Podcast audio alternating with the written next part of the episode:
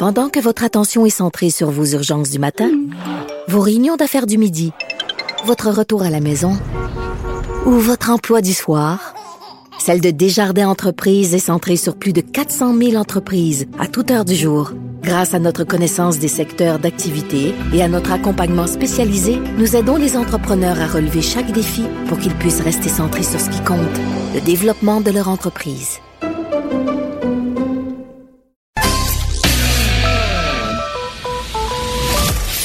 Sa dernière chronique fait jaser? Écoutez pourquoi. De 14 à 15. On n'est pas obligé d'être d'accord. Cube Radio.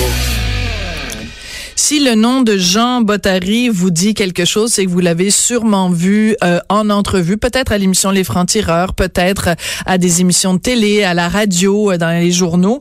Euh, Jean est un, un activiste, hein, on peut dire comme ça, un militant, blogueur, ancien préposé aux bénéficiaires. il est en studio avec nous. Et Jean, la meilleure façon de te, de te décrire, je pense, t'es comme un croisé. T'es quelqu'un qui est vraiment parti avec une, une idée en tête, c'est de défendre en fait les, les, les droits, bon, des préposés, mais aussi des gens qui vivent euh, soit dans des CHSLD, dans les hôpitaux, qui sont, c'est en fait la préoccupation des soins des gens. Et en effet, oui. pendant des mois, tu as été la bête noire de notre ancien ministre de la Santé, Gaétan Barret. Pendant toute la durée de son mandat, finalement. Il taillissait. Ouais. Taillissait-il vraiment pour vrai? À s'en confesser. Comme à s'en confesser. Oh oui. Parce que sur Twitter, des fois, vous aviez des petites euh, joutes verbales. Oui. C'était assez particulier, d'ailleurs, de voir un ministre de la Santé en exercice euh, euh, faire ses joutes verbales comme ça avec un simple citoyen, ce que tu es. C'est pas comme oui. si tu étais un opposant politique euh, à l'Assemblée.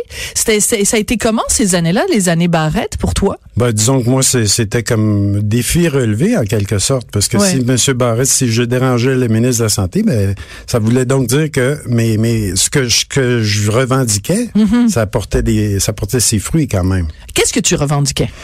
Je revendiquais un des meilleurs soins. Mm. Dans les CHSLD principalement, euh, l'histoire des bains, la nourriture, ainsi de suite, et évidemment l'embauche de personnel. Parce ouais. qu'on sait très bien que plus on avance en, dans le temps, plus la population est vieillissante et moins il y a de personnes qui veulent travailler dans ces endroits-là parce que les conditions de travail sont difficiles. Voilà. Parce que même si il y a beaucoup de gens, même si c'est des conditions même si c'était des conditions idéales, c'est un travail difficile. Donc, si on rajoute en plus à ça le fait que le personnel est débordé parce qu'il n'y a pas assez de suffisamment, il y a pas suffisamment de gens sur le plancher, que les salaires sont pas à la, sont pas adéquats, qu'il n'y a pas une reconnaissance de la société pour ce travail-là, ça vient juste s'empiler sur le fait que déjà à la base c'est un emploi qui est difficile. Oui, c'est très difficile et puis c'est toujours de prendre soin des autres et d'essayer de leur remonter le moral. Euh, je, je te donne l'exemple. J'avais une patiente qui avait 92 ans ouais. et son fils était décédé. Moi, je travaillais de soir. Elle avait sonné pour que je l'amène à la toilette avec sa marchette. Bon, tout allait bien. Puis quand on est sorti de la, de la salle de bain pour retourner vers son lit, elle s'est mise à pleurer. Oh. Et là, j'ai dit, Madame une telle, qu'est-ce qui se passe avec vous? Ben, elle dit, mon fils est décédé il y a quelques mois, puis ça me fait de la peine. C'est pas normal que nos enfants partent avant nous, ainsi de suite. Hmm. Mais j'ai pris le temps de lui parler, mais surtout de l'écouter. Hmm. Chose que de moins en moins on a le temps de faire maintenant. Et c'est pas par manque de volonté, là, parce que pour quel quelqu'un qui décide de devenir préposé, préposé aux bénéficiaires, c'est quelqu'un qui a un côté euh, humain, bienveillant ou bienveillant, oui. Parce sinon, il va faire autre chose, là. Oui. Il, il, fait, il fait pas ça. Non, il s'en va, ça. chroniqueur dans un journal, là. non, ça, faut le faire aussi. Non, non, non, je taquine. mais, euh, mais donc, ça prend cette bienveillance-là. Oui. Et ce que tu décris, ces petites attentions-là, le 5 minutes peut-être, ou le 15 Oui. ou le 20, peu importe, que tu as pris avec cette dame? Ben aujourd'hui, peut-être que la majorité de tes collègues ne l'ont plus ce temps-là. Voilà, effectivement. Ils n'ont plus le temps de faire ça. Euh, on, on, se dépêche, on fait une toilette partielle. Il y en a des endroits dans les CHSLD où ce que la toilette partielle se fait à 5 heures du matin. Quoi? On réveille la personne à 5 heures du matin pour la faire, la laver dans son lit. Toilette partielle, évidemment. Après ça, ben on la recouche. Là, ben elle se recouche la personne jusqu'au déjeuner. On la lève au déjeuner.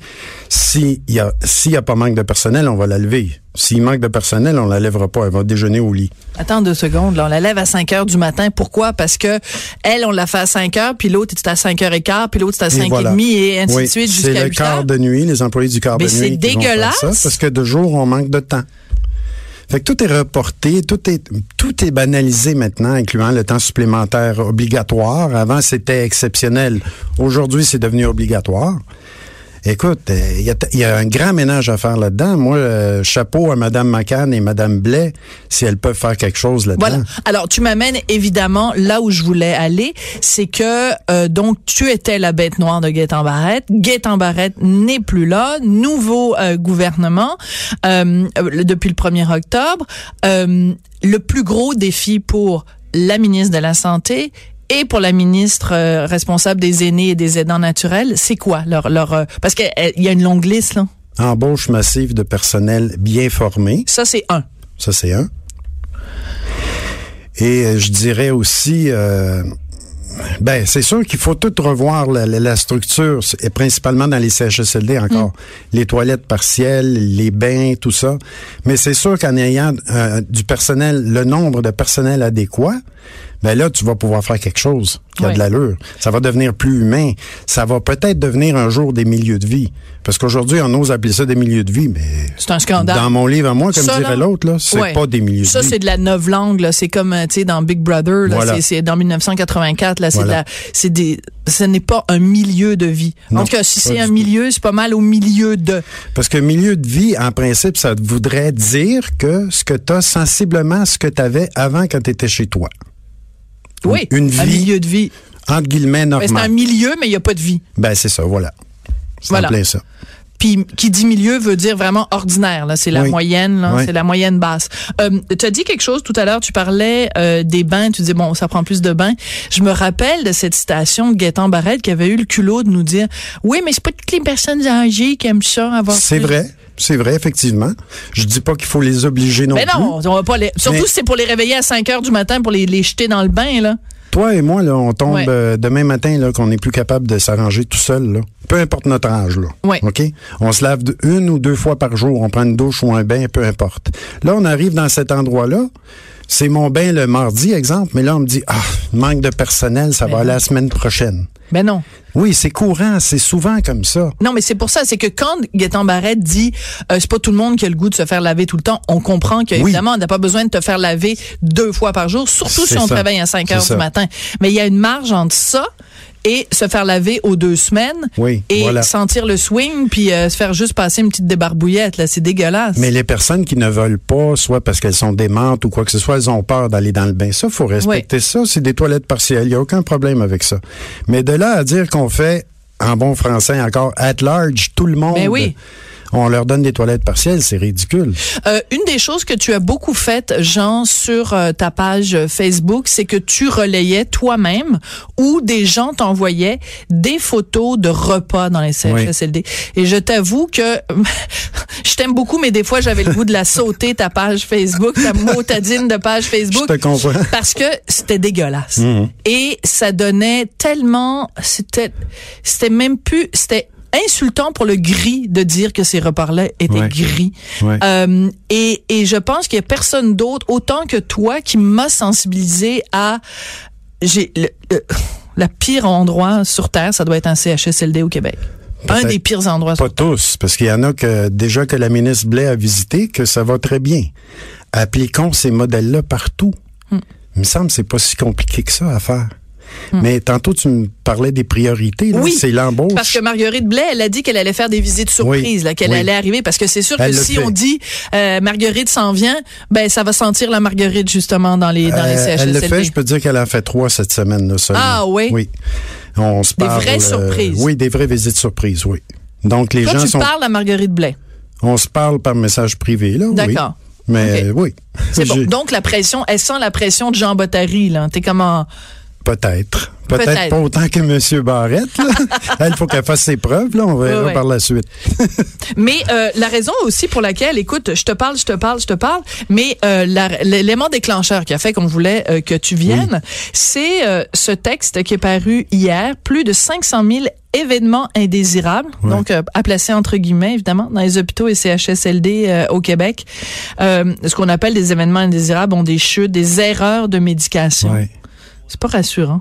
C'est pas rassurant. Et encore là, est-ce que est-ce qu'on compile dans ces données-là ce qui se passe dans les résidences privées pour aînés? Je ne ah. crois pas. Ouais. Et dans les résidences privées pour aînés, crois-le ou non, une préposée qui arrive dans ce milieu-là doit donner des médicaments et des injections d'insuline, par exemple, des gouttes dans les yeux, des choses comme ça, après une seule journée de formation avec une infirmière. Quoi? Oui. Pour un salaire mirobolant de 12,50 dollars en moyenne de 12 50 dollars. Oui, madame. Mais je ne comprends pas parce que, écoute, la loi 90 que euh, M. Couillard avait introduit à l'époque, alors qu'il était ministre de la Santé, fait en sorte que les préposés dans les résidences privées et non pas au public. Au public, moi, j'avais même pas le droit de donner une Tylenol à un patient. Hein? Mais au privé, tu fais presque tout au niveau de la médication. Pourquoi? Parce qu'au privé, les, personnes, les gestionnaires n'auront pas embauché d'infirmières ni d'infirmières auxiliaires. C'est les préposés qui font la job coûte moins cher. Mais toi, tu n'avais pas le droit en tant que proposé, préposé de donner une Tylenol parce qu'il y avait des infirmières et du personnel soignant sur place. Oui, oui, évidemment. En fait, c'est pour une raison syndicale de ne pas avoir de grief. Pas nécessairement. C'est pour une question sécuritaire aussi. Dans le réseau public, c'est comme ça. Et j'espère que ça n'en viendra jamais à ça. Mais, mais je préfère ça.